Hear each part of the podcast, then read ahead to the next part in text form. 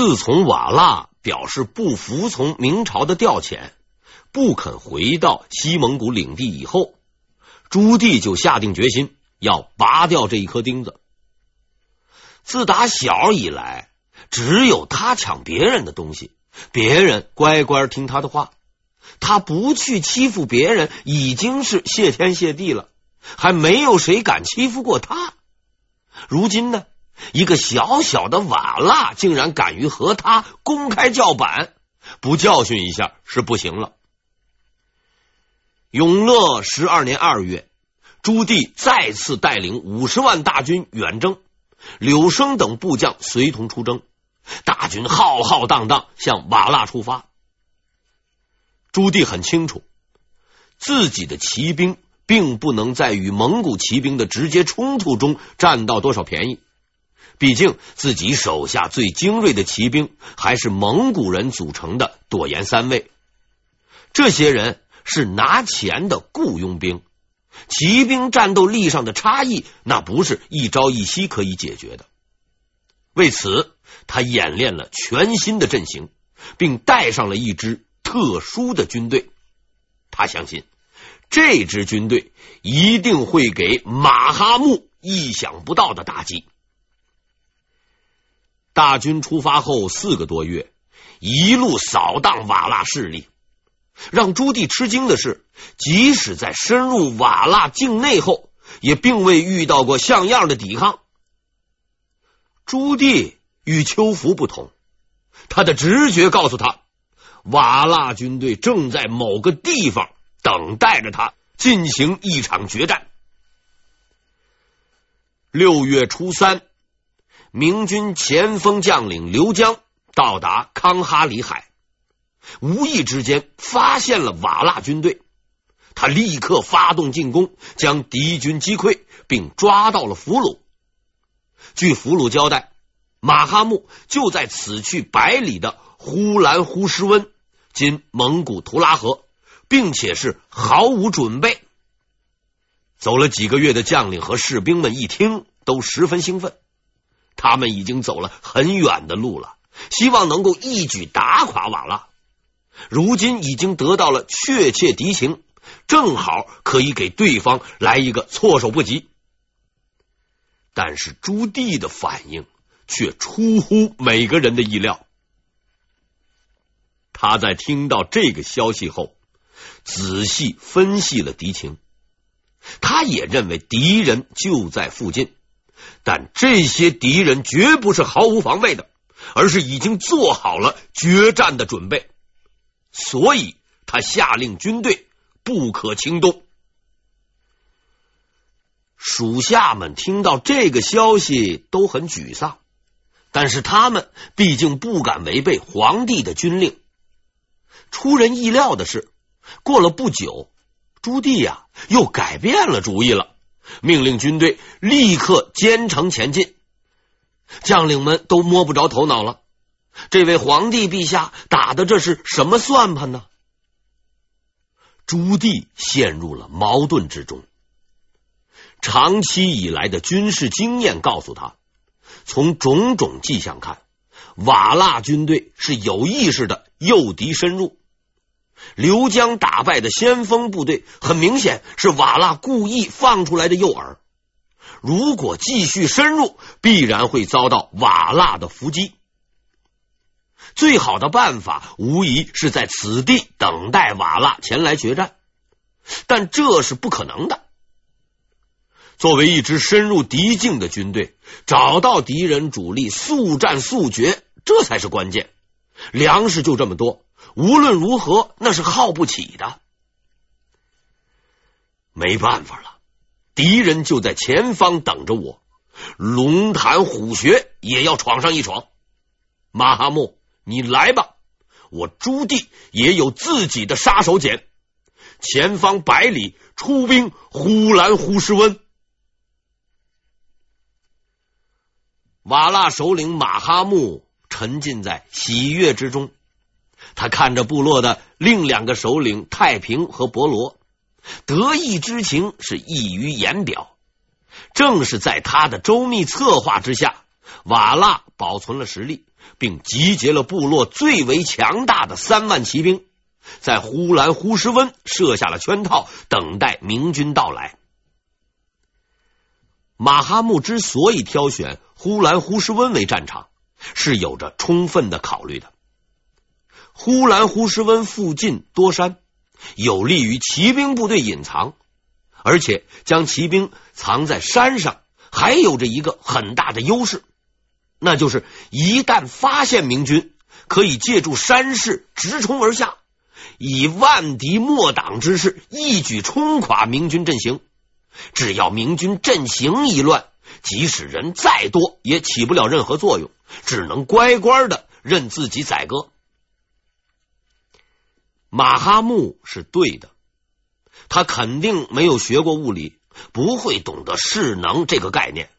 但是将骑兵放在高处一冲而下，却有着极强的冲击作用。如果明军没有什么别的办法，阵营必然会被截成几部分，到时首尾无法呼应，形成不了强大的战斗力，就是一盘散沙。这实在是马哈木所能想到的最好的方法：坚壁清野，诱敌深入，居高而下，一举荡平，如同一部完整的动作片。前三个动作是准备，最后一个是结局。明君已是我囊中之物，不久之后，瓦剌和我马哈木必将成为蒙古新的领袖。六月初七，朱棣带着自己的大军来到了呼兰呼什温，来到了马哈木为他安排的战场。看完了四周的环境。朱棣不由得抽了一口冷气，和他想象的是丝毫不差。此处山多险峻，是伏击作战的不二之选。无论如何，这里就是决战的地点了。当浩浩荡荡的明军来到自己眼前的时候，马哈木感觉到了强烈的兴奋。身后的三万大军只等待他的一声号令，就可以杀下山去，把明军击溃，彻底的击溃，离成功只差一步了。更让马哈木惊喜的是，明军打头的并不是什么精锐骑兵，而是一些步兵。哎呦，这简直是天助我也！只要我打开了突破口，明军必然无法抵抗自己的攻击。他随即下达了总攻的命令，三万骑兵自山上是哗啦啦哗啦奔腾而下，以猛虎之势扑向山下的明军。马匹嘶鸣，杀声遍野，震天动地呀！马哈木得意的在山上看着他的军队，等待着瓦剌骑兵一举冲垮明军的景象。胜利就在眼前。然而，就在瓦剌骑兵发动冲锋后不久，这场看起来一边倒的战役局势突然出现了意想不到的变化。在发现瓦剌军队发动进攻后，明军迅速变换了阵型。原先队伍前列的步兵迅速由中间向两翼后退。从中军后阵涌出一支部队，填补了空位。这支部队与明军中的骑兵和步兵不同，他们手中拿的不是马刀或者长剑，是什么呀？是火冲。士兵们将手中的火冲对准了不断逼近的瓦剌骑兵。瓦剌骑兵呢，注意到了明军阵营的变化。但他们并没有在意，继续是纵马猛冲。山上的马哈木也看到这一幕，和手下的那些人不同，他可是见过世面的。明军阵型的这一突然变化，让他是汗毛直竖，血液几乎凝固。他声嘶力竭的喊道：“那是神机营，快撤退！”已经来不及了。明朝军队的中军主帅柳生一声令下，是万枪齐发，冲在前面的瓦剌骑兵万料不到会有这样的突然打击，一时间是人仰马翻，惨烈无比。仗已经打到了这个地步，已经冲锋了，难道还能退回去不成？索性就拼到底吧。于是。剩下的瓦剌骑兵更加拼死向明军冲去，这呀也是瓦剌骑兵所能做出的最正确的抉择，因为当时明军所使用的火冲是需要装填火药的，装填火药那是需要时间的，因而，在最初的一轮齐射之后，战场上陷入了短暂的宁静。瓦剌骑兵见状大喜，只要能冲入明军阵营，一样能够打败明军，获得全胜。然而此时战场上又出现了意想不到的情况，瓦剌军眼看就要冲入明军阵营，也就在此刻，明军开始了第二次变阵。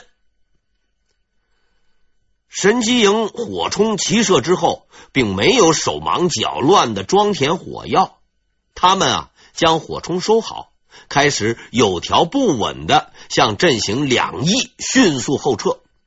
明军的大队骑兵随即从后军冲出，并分为三部：左路由部将李斌、谭青指挥，右路由部将王通指挥，中军由朱棣亲自统帅。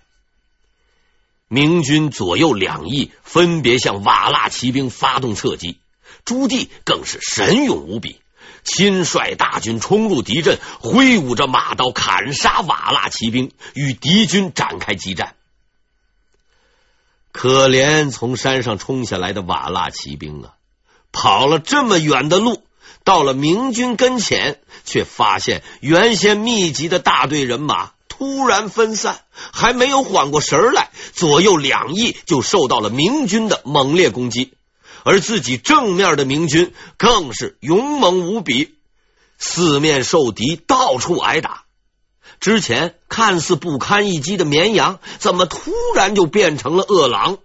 所有的一切让瓦剌兵陷入了极端的窘境，几万大军就此溃灭。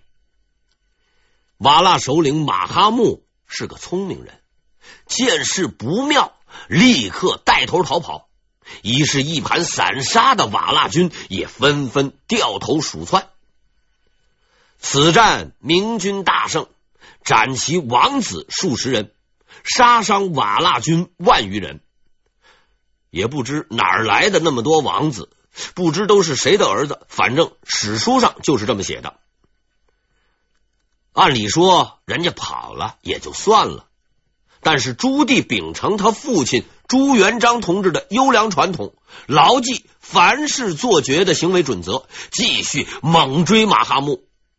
这个马哈木真是叫苦不迭呀，跑了上百里地，还是没有摆脱敌军。这样下去不是个办法啊！而且如此狼狈不堪的，实在是太丢人。马哈木随即鼓起了勇气，整合军队，再战明军。用我们今天的话说，叫做找回一点面子。可是朱棣呢，实在是不给一点面子。瓦剌军整队反攻，正中他下怀。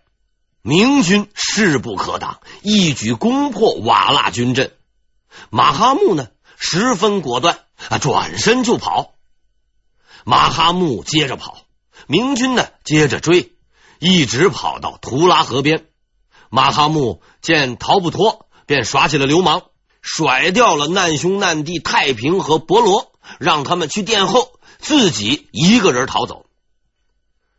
朱棣这边也不轻松，虽然追击很顺利，但中途的一个突发事件却把朱棣着实的吓了一跳。在追击开始的时候啊。明军使用以乱打乱的战术，分散追击瓦剌军。可是有一个人过于兴奋，几乎惹下了大祸。这个人是朱棣的内侍李谦。他当时也在痛打落水狗的人群之中。由于他追击太猛，以致深入敌军之中，被瓦剌军包围。按说李谦并不是什么大人物，死了也就死了吧。可是和他在一起的，偏偏还有一个朱瞻基。朱瞻基是朱棣的孙子，朱高炽的儿子，即所谓的皇太孙。朱瞻基自幼聪明伶俐。朱棣不喜欢他的残疾儿子朱高炽，却十分喜爱朱瞻基。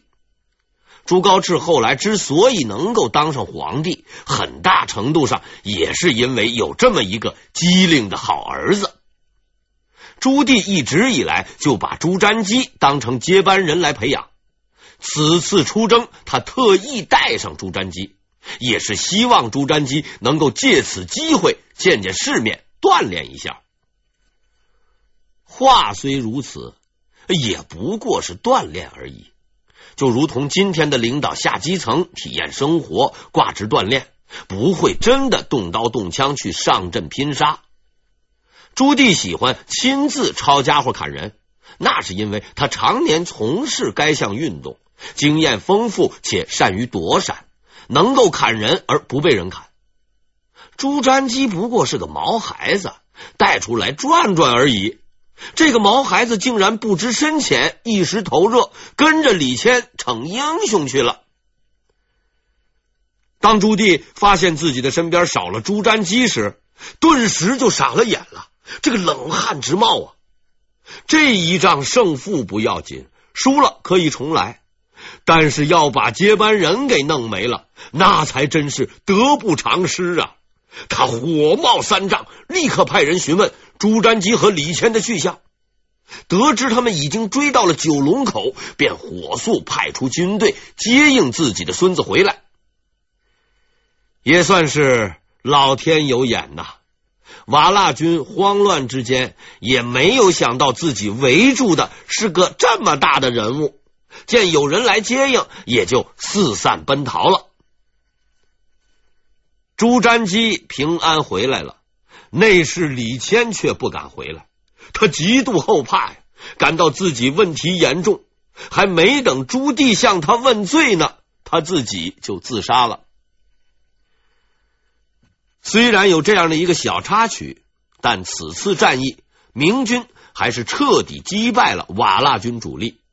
自此之后几十年内，瓦剌再也不敢向明军挑衅，边境。从此太平了一段时间。现代的一位伟人曾经这样描述过战争和和平的关系：一仗打出十年和平。至理名言，古今通用啊！下面啊，我们就这次战役开一个总结大会。在召开总结大会之前。有必要先说一下这次会议的必要性和议题。毕竟，把朱棣和马哈木同志请来开会是并不容易的。为了不耽误大家伙的时间，我们现在开始。这次呼兰呼什温战役虽然并不是什么决定性的战役，但却是很值得分析。因为这个看似普通的战役中，蕴含了一些明军作战的秘密和规律，是应该认真研究的。这次会议主要探讨两个问题：第一，为什么明军能够战胜？先说一下，马哈木同志，你就不要站起来了，不用激动。事情的经过我们已经知道了。战败是事实，具体分析还是交给我吧。要知道，一场战争的胜负是有很多决定因素的。之前我介绍过，明军的骑兵个人能力不一定能够胜过瓦剌骑兵，但为什么明军却能在瓦剌占据天时地利人和的情况下打败瓦剌呢？这是因为啊。朱棣统帅下的明军有一套极有技术含量的战法和几支高素质的部队。战法问题过于复杂，我们呢后面再讨论。先说说明军的高素质部队三大营。三大营是朱棣同志组建的部队，这支部队也是明朝的最精锐部队。他们分别是五军营、三千营、神机营。五军营并不是指五个军种，实际上五军营是骑兵和步兵的混合体，分为中军、左军、左耶军、右耶军、右少军。这支部队是从各个地方抽调上来的精锐部队，担任攻击的主力。下面说一下三千营。我前面已经说过，五军营是明军主力。那么，为什么还要单设一个三千营呢？这是因为啊，三千营与五军营不同，它主要是由投降的蒙古骑兵组成的。也就是说，三千营实际上是以雇佣兵为主的。之所以叫三千营。是因为组建此营的时候是以三千蒙古骑兵为骨干的，当然后来随着部队的发展，实际人数当不止三千人。三千营与五军营不同，它下属全部都是骑兵。这支骑兵部队人数虽然不多，却是朱棣手下最为强悍的骑兵力量。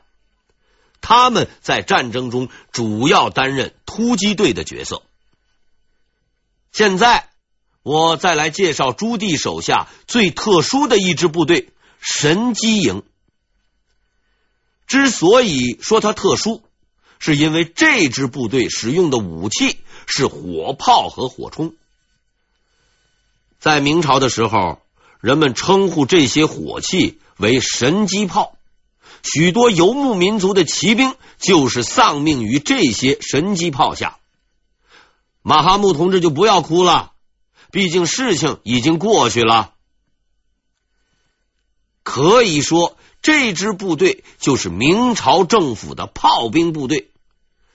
朱棣同志之所以要组建这样的一支部队，那是有着深刻原因的。我们大伙儿都看到朱棣同志沉痛的点了点头，没有错，在靖难的时候。朱棣同志主要使用的就是骑兵，但是盛庸先生却大量使用火器袭击他和他的军队，造成了极为不好的影响。朱棣同志自己也几次差点在战场上被干掉。朱棣同志呢，深刻吸取了教训，在他后来组建军队时，便专门设置了这样一个以使用火器为主的部队。正是这支部队在呼兰呼石温战役中发挥了巨大的作用。好了，以上我们介绍了朱棣的高素质部队，但这并不是他获胜的根本原因。明军获胜的真正秘诀在于他们的战法。